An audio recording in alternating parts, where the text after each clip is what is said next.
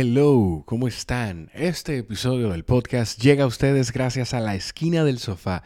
Es una plataforma de acompañamiento y entrenamiento de deportes de resistencia. Bueno, pero es una plataforma a distancia. Si visitas laesquinadelsofá.com podrás tener toda la información que puedas necesitar. O también los puedes seguir en Instagram como arroba la esquina del sofá.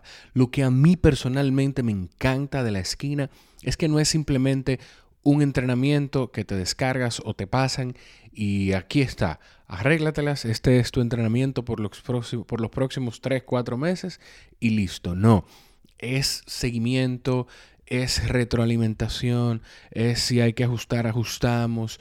E, eso es lo que me gusta de la esquina del sofá, que es genuinamente personalizado y se adapta a, lo que tú piensas que necesitas, pero más bien a lo que realmente puedes necesitar. Ya saben, la esquina del sofá.com o lo sigues en Instagram como arroba la esquina del sofá.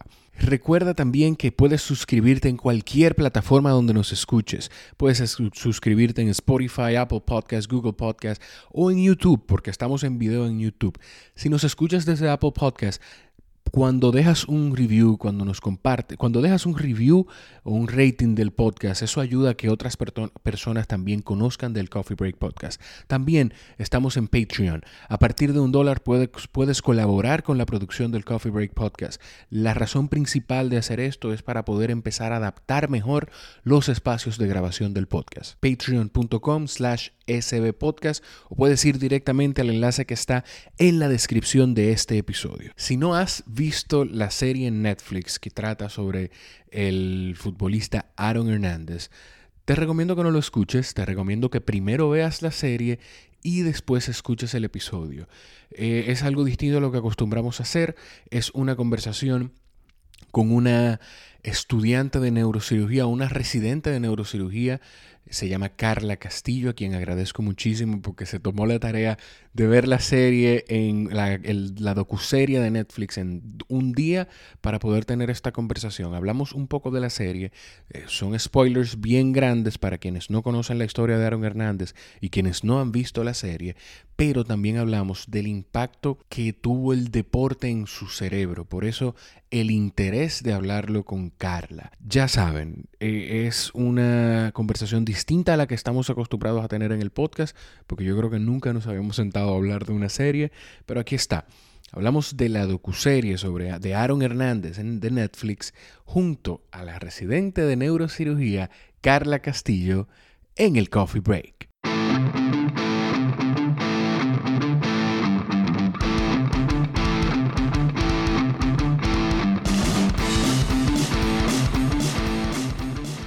Hola Carla, ¿cómo estás?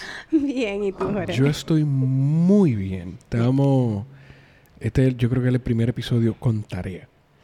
Bueno, pues me siento, no sé si, si sentirme ofendida o halagada realmente. Yo, creo que halagada, porque, o sea, ah. fue a ti que te dije. Bueno, espérate, porque esto lo va a escuchar más gente. Exacto. No fue a ti que te dije solamente decir que la intención de este episodio era hacerla, hacerlo contigo que eres residente de neurocirugía. O ya, o sea, tú me va a explicar eso ahora. Ok, perfecto. Eh, hacerlo también o con un amigo que es psicólogo deportivo o con una amiga o conocida de Instagram que, yo creo yo pudiera decir amiga ya, eh, que es profesora de, bachillerato, pero eh, por la premura, porque quiero hacer el episodio, porque quiero compartirlo lo antes posible, pues lo estamos haciendo tú y yo, pero tuviste ya la serie. Sí. Estamos hablando de, de, la serie de... vale un poquito así para tu derecha, para tu izquierda. Ahí. Y ahí tú lo tienes, ahí tú te oyes mejor. Ah, perfecto. ¿Verdad? ¿Te escuchas mejor? Sí, verdad sí. Ah, entonces, eh, estamos hablando de la docuserie de Aaron Hernández. Pero antes de caer ahí, para que la gente entienda por qué lo estamos... Por qué era tan importante tenerte aquí. Tú eres neuróloga y residente de... Explícame tú, por favor, no. yo soy de medicina. sí, no, yo soy residente de neurocirugía. O sea, yo estoy haciendo la especialidad de neurocirugía. Ya, Dios delante, un año y medio me graduó para ser neurocirujana. Para ser neurocirujana. En un año y medio, estamos hablando, ahora mismo estamos en 2020, enero de 2020 O sea que para 2021 tú, vas a ser neurocirujano. Con, Dios, con Dios delante, si no me queman, etcétera, etcétera. Como vamos a hablar de ese... No, no te, tú eres muy estudiosa por lo que he escuchado. Ah, sí, sí. Lo, como vamos a hablar de, de una serie de Netflix, tengo que decirle a la gente, o tenemos que decirle a la gente que para que conecten. Eh, Natalie, eh, ay Dios mío, qué difícil. Carla es, perdón. Ese nombre te gusta, ese nombre te gusta. No, lo que pasa es que, que conocí a Natalie, que es amiga de Romina, que tú también eres amiga de Romina, que es de la PIL Podcast. Por cierto, es un podcast que empezamos a producir eh, para Romina Serga. La PIL Podcast es de medicina. Lo pueden seguir, suscríbanse. 100% recomendado. Es llevar la medicina a términos llanos. Sí para que todos los que no somos doctores, como Carla, como Natalie, como Romina, como otras personas que ella va a tener invitada, pues podamos entenderlo. Ok. Eh, Carla viene siendo Derek Shepard de Grey's Anatomy. Quisiera en un punto así. O sea, Quisiera algo así. O, o, ya para las últimas temporadas de Grey's Anatomy, que no sé si yo deba dar a entender a la gente que yo lo veo. No, o sea, Amelia aparentemente. Shepard, Amelia Shepard. Sí, sí. Tú sabes, por el color de los ojos más Amelia. Ah, y porque soy mujer también. Exacto. Eh, ¿Qué hace un neurocirujano, Carla, para que la gente pueda caer en cuenta? Bien, eh, sabes que la neurología es todo lo que implica el estudio del cerebro y la columna. Sí. Entonces, el neurocirujano... Cerebro y la columna. Exactamente. todo lo que es médula espinal. Todo el mundo se queda en el cerebro solamente. No, son muchas cosas, porque es todo lo que es el encéfalo, que no tiene solamente el cerebro, sino que tiene más cosas, la médula espinal completa y todos los nervios. Entonces, el neurocirujano es el que se encarga si hay una opción quirúrgica de realizarla. Ok. Si hay una opción quirúrgica en eh, cerebro espina Médula, exacto. Ok. Entonces, estamos hablando contigo porque estábamos hablando, tú, tú además de ver esa serie que viste de Aaron Hernández, sí, sí, tú sí. ves, que te me gusta la, serie. un amigo. ¿Te gustan las series? sí.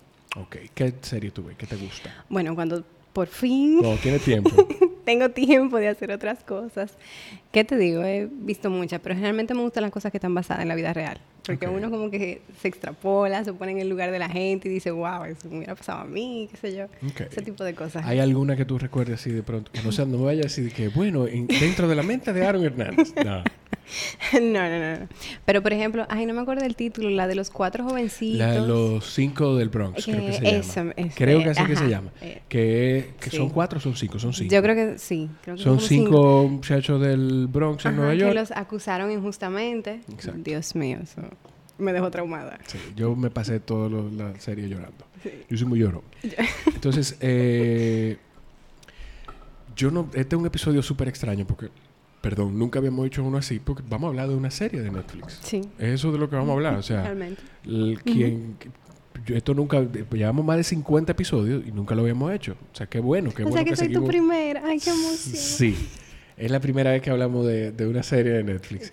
Entonces, eh, Aaron Hernández, para quienes no la han visto, está en Netflix, está disponible. Yo voy a buscar el título exacto en español, pero Inside... Uh, sí, es como Inside the Mind of a Killer o algo así. Ah, exacto, Inside the Mind of a Killer. o, a, Killer Inside the Mind. Algo así. algo así que es con el ex futbolista, de, el, ex jugador de fútbol americano, Aaron Hernández. Aaron Hernández, bien tempranito en su, eh, de edad, cerca de 20 años, llegó a la NFL era un super jugador, fue responsable parte del campeonato de 2017 en el Super Bowl de los New England Patriots. Era a la cerrada. Los fanáticos del fútbol americano, lo siento, yo no soy mega fan, sí lo conozco, sí lo he visto el juego, pero no soy, no soy el más fanático del fútbol americano. Entonces, ¿qué pasa? Con él sucedieron diferentes cosas. Con él, estoy buscando el título, por eso tengo la cabeza abajo para los que están en YouTube. Eh, con él pasaron diferentes cosas. Que la, la docuserie de tres episodios, ¿verdad? Sí, Cada son tres capítulos, de como una hora, y, piquito. ¿Qué, ¿Qué, tuviste, antes de que caigamos en la parte de la que yo quiero que, que, hablemos contigo, qué tuviste, qué te llamó la atención de, de, esos primeros episodios? ¿Tú no conocías, tú conocías de la noticia de él antes de la serie? No, nada. Okay. Yo vine a ver la serie cuando una persona me dijo que sí podía ver. Tú, puedes decir que fui yo, no Ok, sí, sí. Que me la pusieron de tarea, gracias. Sí, sí, sí. Pues la tarea fue, mira, necesito algún neuro que, que haya visto esta serie. Exacto, a la una de la mañana me acosté viendo eso. Eh, ¿qué, te llamó la atención? ¿Qué tuviste que, de, todo esto? Bueno, realmente al principio sorprende como una persona con ese perfil y todo, eh, comienzan a narrar todos los problemas que tiene. O sea, él viene de un ámbito social, familiar, que realmente comienzan a inculcarles problemas. O sea, y al principio él parece una persona normal, sana, con un futuro prometedor que uno no se imaginaría que acabaría en ese tipo de cosas. Él, cuando tú dices una persona así, es una persona que, que dentro de todo, que desde afuera, eso es lo que, eso es lo que, lo que uno es difícil esto, porque eso es lo que uno ve desde afuera. Exactamente. Y uno cree, y decía la gente incluso que entrevistaron, porque entrevistaron a personas que lo conocieron desde pequeño, entrevistaron, para que ustedes entiendan, y vamos a empezar, sorry, esto, spoiler alert. esto, si tú no lo has visto, quizá tú quieres, eh, no quieres escuchar este episodio y quieres verlo primero y, después escucharlo. Entrevista, ya, di suficiente tiempo como para que la gente pause y se vaya, ¿verdad? Exacto. Ok. O si quieres darle 10 segundos ahora. O 5. 5 ahí, para que no dure. Tiene 5. Ok. Entonces, eh, entrevistan a uno que fue su, yo no sé si llamarle su novio. Bueno. Si dije novio. sí, exacto. ellos tuvieron una relación. Ellos tuvieron, una relación. Eh, el muchacho dice en un momento, óyeme, para nosotros quizá era, no lo, no lo entendíamos en ese momento, pero cuando yo fui creciendo, después de todo lo que pasamos... Eso te iba a decir que en ese momento ellos no estaban ni siquiera conscientes que yo estaba teniendo una relación, porque ellos estaban en negación, ellos entendían que nada, que se eran dos muchachos. Exactamente, pero que cada quien tenía su novia y su cosa y que eso... Entonces, eh, es una gente, Aaron Hernández, yo tengo varias notas y, y la serie dice muchas cosas. La serie te da a entender cosas como lo que impacta la permisibilidad de la sociedad frente a un, a un jugador como este, una persona importante. Sí. Con lo un que con un nombre, lo que impacta en el futuro de la gente y no nada más de la persona a quien le están permitiendo las cosas. En el futuro de la gente alrededor. Exactamente. Lo que impacta eh, en el ambiente en el que este muchacho creció. Creció con su papá. Esto, todo esto lo estamos hablando de acuerdo a lo que se dice en esa serie de Netflix. Y su papá se llamaba Denis Hernández y era un tipo... También famoso. famoso en, su, en, su, en su pueblo, digamos. Exactamente. Muy reconocido. Eh, de hecho, era el modelo a seguir. Exacto. The King, le llamaban. Que era, el, era quarterback, creo, de, de su equipo de fútbol, no sé qué. Y, cuando le preguntaban a la gente, yo decía, no, es que él era el rey. Exacto. O sea, era muy eh, bueno en lo que hacía. Y, pero también era un tipo abusivo con sus hijos. Abusivo en el sentido de que los golpeaba. El hermano mayor de Aaron Hernández, que fue quarterback de, de una universidad, de la Universidad de Connecticut, decía hubo un momento en el que Aaron, después de compartir con unas primas, decía que él quería ser cheerleader, que quería ser porrista. Y mi papá lo oyó y le quitó ese pensamiento de la cabeza a, golpes. exacto. O sea, no. Entonces, eso determina también que Aaron Hernández, a partir de ahí, o, o quizá de otras situaciones que haya vivido, esté en negación. Y era tanta la negación que él era abusivo con las personas que tenían otra preferencia sexual. Él era abusivo cuando estuvo en prisión, y me estoy adelantando, él era abusivo o, ni siquiera abusivo, hablaba con desprecio de los transvestis que habían en prisión. Sí, sí, le decía cosas raras. esas cosas raras, cuando hablaba con su esposa, Exacto. porque estaba casado con una niña. Entonces, eh, tiene esa situación con su papá. Además de eso, él se mantiene jugando fútbol, entre el fútbol y esa disciplina, pero abuso también de su papá, lo mantiene de una forma u otra alineado. Su papá jugó para la misma universidad para la que estaba jugando su hermano. Y a los 14 años, la misma universidad le dice, nosotros queremos que tú te comprometas y que cuando tú te gradúes venga aquí a jugar. Exacto. Se lo ofrecieron de primero para captarlo. para de una vez asegurarse de que iban a tener a Aaron Hernández como a la cerrada. exacto. Y al hermano mayor, que era el quarterback de, la, de la universidad. Pues yo no recuerdo dónde estaba él cuando el papá muere. Sí. Él, bueno, es que no estaba en la ciudad. Yo creo que él estaba en sus estudios universitarios. Parece que estaba en algo. No, no era universidad. Porque sí, yo sé que fue antes de la universidad. pero yo sé que el papá muere. Y, yo creo que era un juego del colegio eh, fuera de la ciudad. Sí. Y el papá muere. Y a partir de ahí es que empieza a descarrilarse todo. Lo primero que él hace es que se va a estudiar a otra universidad. Exacto. Que fue a. Lo primero que él hace. Ajá, la Universidad de Florida. Y, y después pasa más cosas, porque entonces tiene un encuentro con la mamá, la mamá comienza a salir con otra persona, él siente que no tuvo el tiempo de duelo, aunque no se lo dice, lo reciente. Que, pero que no que empieza a salir con otra persona. bueno, exacto. La mamá empieza a salir con el esposo de una prima de, Aaron, creo. Que para colmo era, según él narra en la serie, su prima favorita, la prima que siempre lo apoyó en todos los problemas, que siempre tuvo con él, que siempre dio su opinión. O sea, y él decía, ¿cómo tú puedes estar con el esposo de ella y mudarlo a la casa? Y yo levantarme y encontrarlo a él en la casa. Exacto. Entonces, eso, lo, eso le trajo muchísimo problema. Eh, pasa todo esto, sumándose a todo esto, eh, por lo que primero capturan a Aaron Hernández, lo que se hace noticia es por la muerte porque él se, se convirtió como los americanos le llaman person of, interest, un sospechoso, en la muerte de, Odin. Él era el, él era el novio de su cuñada. Exacto. El novio de su cuñada. Que eran amigos y el tipo aparece muerto pero también ya Aaron Hernández tenía un historial de que andaba con otras personas que no era muy buena tampoco. Exactamente. Pero hasta ese entonces... No se sabía No sé, exacto. No le habían explorado su pasado y él estaba dentro de lo que cabe libre de... Estamos hablando de, 2017. Eh, yo tengo varias cosas aquí anotadas. No, 2017... ah, tú hiciste trampa.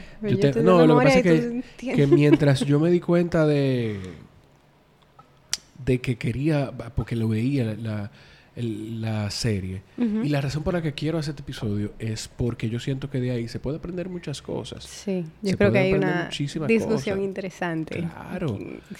Eso pasa y empiezan a investigar y entonces lo, lo, arrestan a él como persona sospechosa. Exacto, como sospechoso. A todo esto no se sabe, que dentro de la investigación caen en otro asesinato en otro homicidio.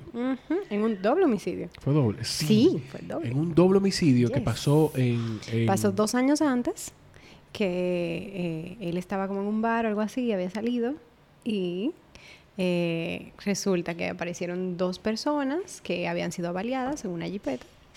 Y aunque en esa eh, investigación lo consideraron porque sabían que él estaba en el bar y eso dijeron, entrando y había cosas que apuntaban hacia él. Exacto, exacto. Pero dijeron, imposible.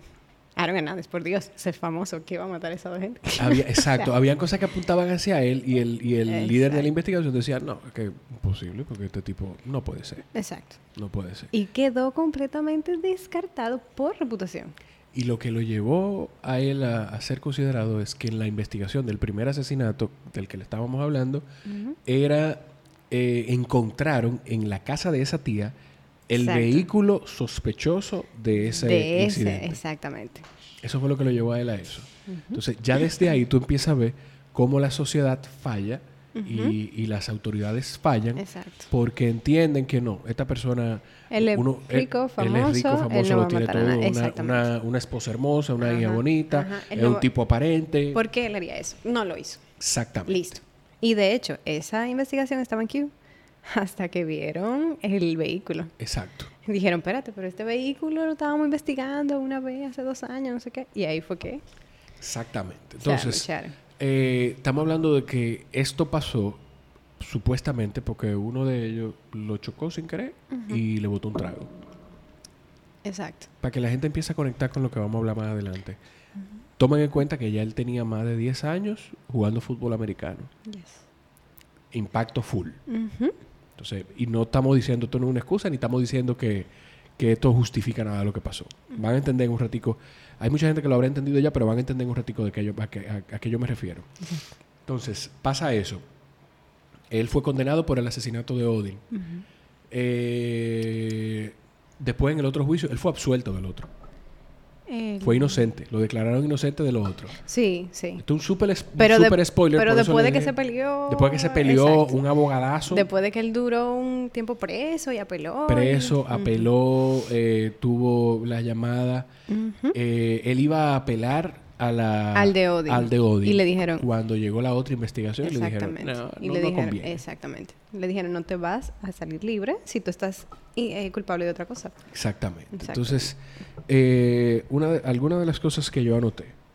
Eh, hubo incidentes en Florida cuando él estuvo en la universidad que nunca fueron registrados, que evitaron que Aaron Hernández tuviera un registro criminal. Sí que quizás, por ejemplo, en ese incidente donde murieron los dos, que uno de ellos era latino, creo, donde murieron los dos muchachos, eh, si tú, aunque tú seas la estrella más estrella del mundo, tú tienes un registro criminal, exactamente lo hubieran considerado. Te hubiesen considerado de Es verdad. Y él tenía una historia de ser agresivo, de haber dado golpes en bares y cosas, de no querer pagar cuentas y cosas que eh, salieron fue después. Una, fue un no pagar una cuenta que, que resultó cuando el gerente fue a hacerle, a enseñarle la cuenta, mire, y esto es lo que hizo fue que le dio una trompa. Ajá, exactamente. Y llamaron a la policía, y eso no se registró. Lo que pasa es que atento a que era Aaron y no sé qué, el mismo gerente no le puso ningún tipo de demanda ni nada.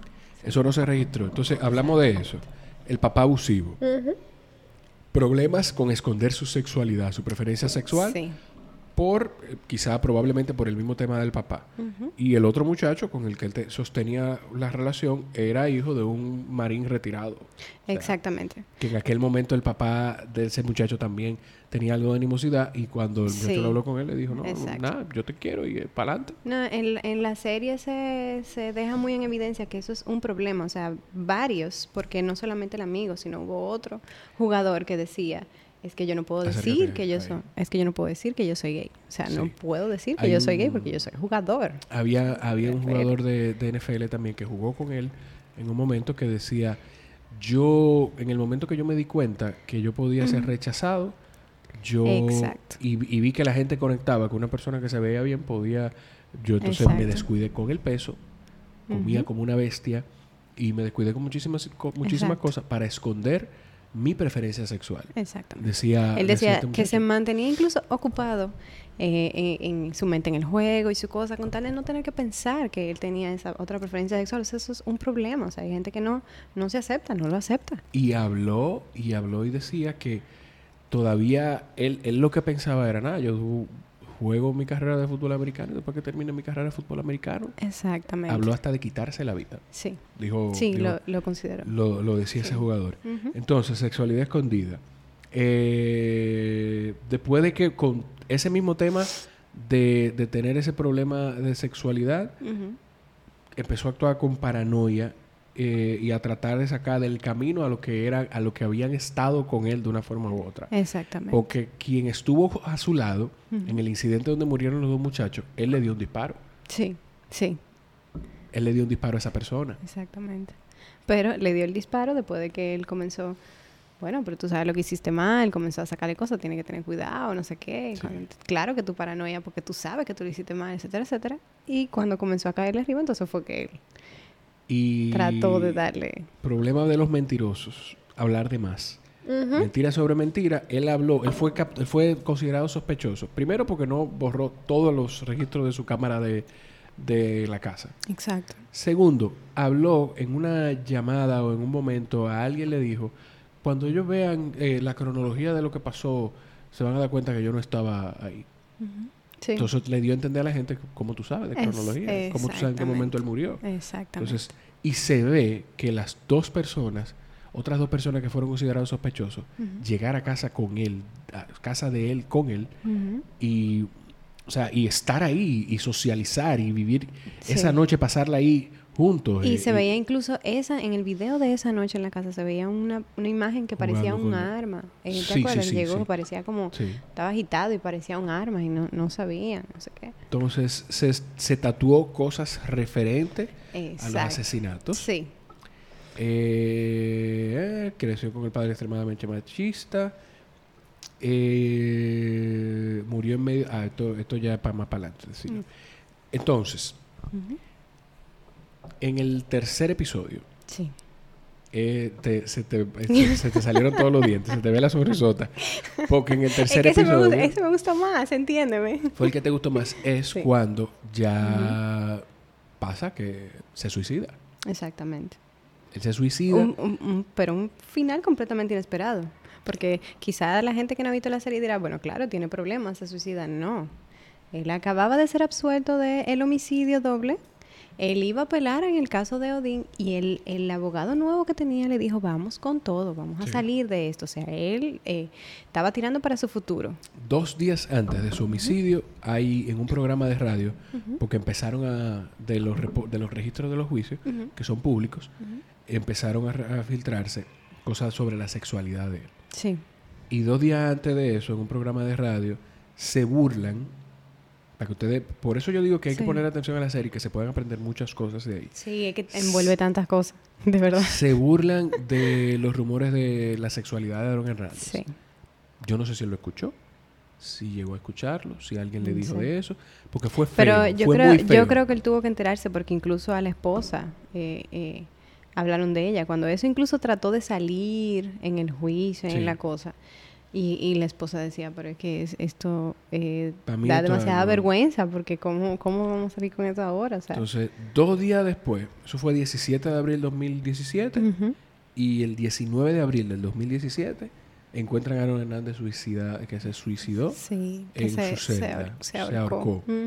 Entonces, eh, como él murió en un proceso de apelación, la condena iba a ser borrada del sistema por una ley viejísima que hay que había en Massachusetts. La de Odin, porque ya había sido absuelto del, del homicidio doble. Exacto. Iba a ser borrada la condena, lo que iba a hacer entonces que los New England Patriots se vieran en la obligación de pagar el contrato pagarle, completo. Exactamente. Yo entiendo que hubo muchas cosas que evitaron que eso pasara, porque la ley la modificaron en la Suprema Corte. Sí. Eh, y yo creo por que ese por ese lío. por eso por la presión que hizo la mamá que la mamá de, Odin, se comportó de una forma yo no sé cómo una madre puede o sea nada más una madre puede hacer eso que tenga fe en su corazón. No voy a decir bueno al Dios bueno que usted y, crea. y, y, ni siquiera porque mira tú tienes que tener un grado de paz y de fe en que porque ella en ningún momento ella exactamente ella dijo yo espero que Dios perdone Aaron. Y yo espero que Dios perdone a su familia y yo espero que él encuentre consuelo. O sea, en ningún momento ella, como uno esperaría, con su ira y su cosa. Algo que no dijimos de la carrera de Aaron Hernández en la universidad y en la NFL es que toda la semana le daban medicamentos prohibidos para que él pudiera jugar con dolor. Ah, sí, sí. O sea, eh, en, en, un principio no eran prohibidos. Eh, lo que se le daba era ketorolaco, que es un AINES. Y en un principio no eran prohibidos y después comenzaron solamente a administrárselo a los eh, jugadores que tenían lesiones graves, o sea, que tenían mucho dolor y que por eso no podían jugar. Y entonces... ¿Qué hace ese medicamento? Eso es un, un, antiinflamatorio no esteroideo. Es, de hecho, es de, de uso bastante regular en todos los hospitales, como uno de los analgésicos de primera línea. Y aunque puede tener ciertas complicaciones a nivel de lo que es gastrointestinal, es bastante eficiente como analgésico y antiinflamatorio. Y podemos pensar que a esos jugadores se lo daba para que pudieran sobrepasar el dolor en un momento y seguir jugando. Eso era, eso era lo que él decía, que a cualquiera que tuviera dolor aquí, de rodilla, de hombro, de lo que sea, le daban su analgésico para que el juego lo rindiera bien. Pero que se vio que llegó un momento en que comenzaron a controlarlo porque eh, se prestaba a, a, exactamente. Entonces, eh, cuando Aaron Hernández se ahorca, eh, la familia decide donar su cerebro para estudios. Esto pasa por la, quienes han visto la película Concussion con Will Smith. es una historia real donde se empieza a investigar el tema de las contusiones cerebrales de, en el juego de fútbol americano. también unos años antes eh, aquí está, Junior Saw se había suicidado. Sí. Y creo que, yo no sé si fue que él dejó una nota o eso lo, lo asume la gente, fue con un disparo, pero él no sé, cuando una gente se suicida, y a mí no me gusta hablar de, de, eso de esta forma porque yo siento como que a tú no le da idea a las personas. Pero la gente se suicida con disparo, no lo hace, va directo a la cabeza. Y este jugador se suicidó disparándose en el pecho para que su cerebro pudiera ser estudiado. Entonces, la familia de Aaron Hernández manda, eh, dona el cerebro para que sea estudiado. ¿Qué encuentran, doctora? Te ves diciéndole a la gente. ok. Eh, resulta que había una investigadora especializada en lo que es todo tejido cerebral y ella se dio cuenta que el cerebro de Aaron Hernández tenía muchas atrofias, no solamente a nivel macroscópico, que su cerebro se veía más pequeño, con, surcos más pronunciados, con mayor eh, cantidad de líquidos cefalorraquídeo a nivel de lo que es macroscópico, sino que a nivel microscópico también se veía que sus neuronas, sus uniones estaban deterioradas. Entonces ahí es que sale que eh, comienzan a dar la explicación de que, bueno, esos jugadores reciben múltiples golpes a lo largo de toda su carrera, que realmente al principio no son, golpes, son golpes, no tienen que ser eh, graves, no tienen que ser eh, incapacitantes, pero que eso comienza a dejar un trazo en lo que es el tejido cerebral y entonces a partir de ahí comienza a crearse los cambios a nivel del encéfalo. Una de las cosas que yo noté que que me llamó mucho la atención es que ella dice que tuvo daño en los lóbulos frontales. Sí. Eh, dijo la doctora que sería la primera vez que se ve un daño tan grave en un individuo de esa edad. Aaron Hernández cuando se suicidó tenía 27 años de edad. Eso fue en 2017, hace dos años. Entonces, ¿qué, qué, qué papel juega en el cuerpo, en el, en el comportamiento del ser humano, los lóbulos frontales? Bueno, el cerebro antes, ahora se está cambiando mucho con las nuevos, los nuevos libros y eso, pero antes el cerebro estaba dividido por, por números, lo que se conocía como las áreas de Brodmann. Entonces, en los lóbulos frontales estaban las áreas 9, 10, 11 y 12 que correspondían a todo lo que era la personalidad. Okay. Un paciente que tuviera un daño ahí por un hematoma, por un golpe, por un tumor, por lo que sea. Esos son los típicos pacientes que, que comienzan a actuar agresivos, que comienzan a hacer cosas inexplicables, los viejitos que se encueran y comienzan, que se encueran en las fiestas y comienzan a orinar en, todo, en todos lados, ese tipo de cosas. A eso que está vinculado el lóbulo frontal. Entonces, eh, dentro de la personalidad, hubo algo específicamente que me llamó mucho la atención que ella dijo. Podemos poner, o dentro de, ese daño está el tema de la toma de decisión. Exactamente, sí. Sí, porque es que eso te crea una inhibición completa. Ya no es solamente lo, tu personalidad per se de si tú eres feliz, si tú eres agresivo, si tú eres no, sino todo lo que representa eh, eh, lo que tú haces diario. Entonces, esos pacientes que en otro momento hubieran pensado bien las cosas, no se hubiera eh, eh, lanzado una pelea, no hubiera... Entonces eso se inhibe. Ya tú no tienes ese autocontrol que tú ah, tienes. Son pacientes que comienzan a gritar, y no saben que lo están haciendo, o sea, simplemente lo hacen. Que esa, o, tú mencionaste la palabra, la, utilizaste la palabra inhibición, que no se inhiben entonces Exactamente. De, de, reacciones socialmente condenadas como eso, o sea, empezar a gritar de un momento a otro, empezar a quitarte la ropa. Exactamente. O perseguir a dos muchachos que te tumbaron un trago y darle dos disparos, o, varios, cinco disparos. Exactamente. Entonces podemos pensar que todo esto tiene, o sea, no estamos diciendo que, o yo no estoy diciendo que solamente eso es, lo que determinó. Eh, realmente hice mi tarea más allá. Vale, me encanta. además de los tres capítulos que me mandaste a ver, me puse a investigar. Y sí es cierto que, que la encefalopatía pudiera justificar, ah, porque esto se conoce como encefalopatía traumática crónica, que es paciente que recibe múltiples golpes en la cabeza y el cerebro se va atrofiando poquito a poquito. Entonces, aunque estuviera justificado por eso, realmente se ha visto, se han hecho estudios en cerebros de pacientes deprimidos y se ha encontrado que están también atrofiados, no solamente el área de la personalidad, sino también el área de los deseos sexuales y eso. O sea que realmente en él no te puedo decir que es por eso. Pienso que él pudiera tener una mezcla, porque si lo extrapolamos a su vida, él tuvo muchos factores que pudieran decir que una persona que tenía un factor depresivo o también pudiera ser por el asunto de la encefalopatía. Porque hay una, incluso él deja una nota cuando se suicida, en la que le dice, eh, en la que dice, yo no sé en qué tono, diría de que en tono de, broma, le dice, eh, ¿Cómo es que se llama la, la esposa? Ashley. No, no Shana, Shanae. Sha- Cheyenne. Cheyenne. Cheyenne. Cheyenne. Y Algo ella, así. ella se llama Cheyenne y la hermana se llama exacto. Porque a todo esto entonces estaban enfrentadas enfrentada, eh, dos hermanas. Porque Sí. una hermana que era la esposa de Aaron Hernández y, Y la, la otra, otra hermana, que él. era la, la novia del muchacho que mataron. Exacto. Bueno, del primero que, apareció muerto. Exacto. De Odín. Ay, ay, ay, ay, ay. Eh, él le dice tu nombre, Cheyenne. Jojo. Cheyenne. Ok. Eh, eres rica, you're rich. Sí. Subrayado y con signo de admiración. sí, que sí. p- mucha gente le dice, piensa que él lo hizo porque entendía que no iba a salir de prisión. Exacto. Porque la única forma de que él entendía que su hija y su esposa iban a sobrevivir era con el dinero que él podía cobrar si se anulaba esa condena. Exacto. Que entre eso y como él reaccionó cuando fue absuelto de las otras, de, las, de su último juicio de las dos muertes, Sí. y mucha gente decía, él se despidió. Sí. Él sabía, él sabía que esa era la última vez que iba a ver a su hija Sí. y por eso él reaccionó con- de una forma tan emotiva. Sí. Porque él lloró muchísimo en ese momento Ujú.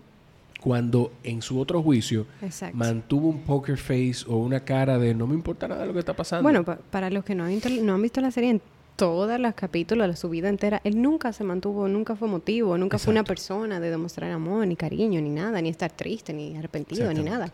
Y eh, como tú dices, lo- el primer proceso de juicio era completamente serio, nada inmutado. Bueno, de, de hecho, no sé si te recuerdas, sí. Eh, en la conversación que, una de las conversaciones que él tuvo con su esposa desde la cárcel, que él le decía, yo me siento normal. Yo por lo único que estoy triste de que estoy preso es porque me falta mi hija. Pero realmente yo me siento aquí. Él, él decía, él decía el- entre los entre los wow, entre los guardias, él decía, yo estoy en un training camp, Exactamente. en un campo de Esa- entrenamiento. Yo me exactamente. voy a mantenerme ready para cuando salga de aquí, porque él tenía una hora en el patio. Exacto. Y, y, Sí, sí. eh, mira, Entonces, eso te lleva a pensar. sí, Eso te lleva a pensar. O sea, eso es- son cosas de una gente que está traumada. Son, son- son cosas de una gente que arrastra muchas cosas desde, desde, desde el principio, desde, desde el pasado. O sea, no es normal que tú en una cárcel te sientas, ok, qué bien, estoy Sí, aquí, mm. normal. yo no me importa. A mí no me- ni me hace falta mi libertad.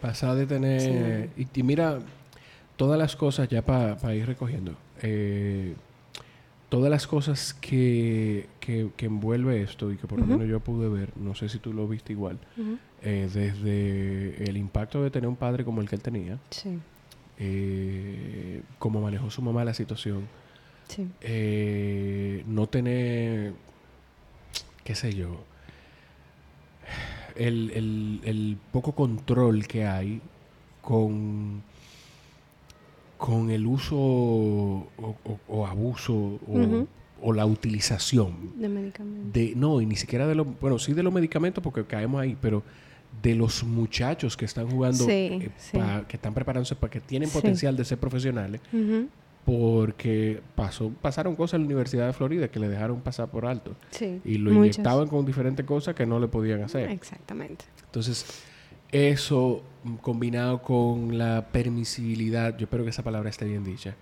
con la permisibilidad de la sociedad ante una figura importante, sea deportiva, política, Exacto. de medios de comunicación, del ámbito artístico, y, y el, el, el impacto de tú no poder, de tú no decir, bueno, yo soy bisexual y punto. Sí, Exactamente. o sea, ya, eso es, o, soy homosexual y, Exactamente. y punto. O sea, pasaron muchas cosas y, o sea, ojalá la gente quien, quien lo haya visto y haya escuchado el episodio, pues ojalá lo haya podido ver y si no, pues trate de reverlo y trate de, de analizarlo. Sí. Yo te, cuando a mí me gusta tratar de ver las cosas que se pueden aprender y que se pueden que tú puedas aplicarla en otra cosa, pues tratar de aplicarla. Y de eso uno puede sacar muchísimas cosas, porque aquí hay demasiados temas involucrados, demasiado. Demasiado tema sea que y, y no, no, le puedes sacar mucho. y no juzgar, porque tú estás tú estás viendo desde afuera de que este tipo, este tipo lo tiene todo. Exacto. Es buen mozo, la Exacto. mujer es bonita, tiene una hija bonita, tiene acaba de firmar un contrato de Exactamente. 40 millones de dólares. ¿Qué le falta? Exactamente, exactamente. No, y que y, y una, una cosa es que la gente ve ese tipo de personas y dice, eso lo hizo, probablemente estaba drogado. No sabe lo que ha pasado esa persona en su vida, no sabe cómo ha llegado ahí ni lo que ha tenido que vivir. O sea que... ¿algún, ¿Alguna enseñanza, algún mensaje final, doctora? no, bueno, básicamente eso. O sea, me encantó la frase que dijiste de tratar de no juzgar. De tratar de no juzgar en todos los sentidos. Porque es que las personas se cierran. Ah, no, no tiene mi misma sexualidad, él no tiene mi mismo nivel monetario, ese tipo de cosas y realmente ven la carátula que está afuera, no piensan cómo se ha llegado a formar esa carátula. O sea, que no es solamente eh, una cosa de, si tuvo trauma, de si el cerebro está dañado, de todo lo que viene arrastrando desde el principio. Entiendo yo, o sea que... Así es. Pues Carla, muchísimas gracias. De nada, Manuel. Ah, Jorge. ah, qué Jorge, wow, A ustedes gracias por estar ahí. Nos escuchamos en la próxima. bye bye.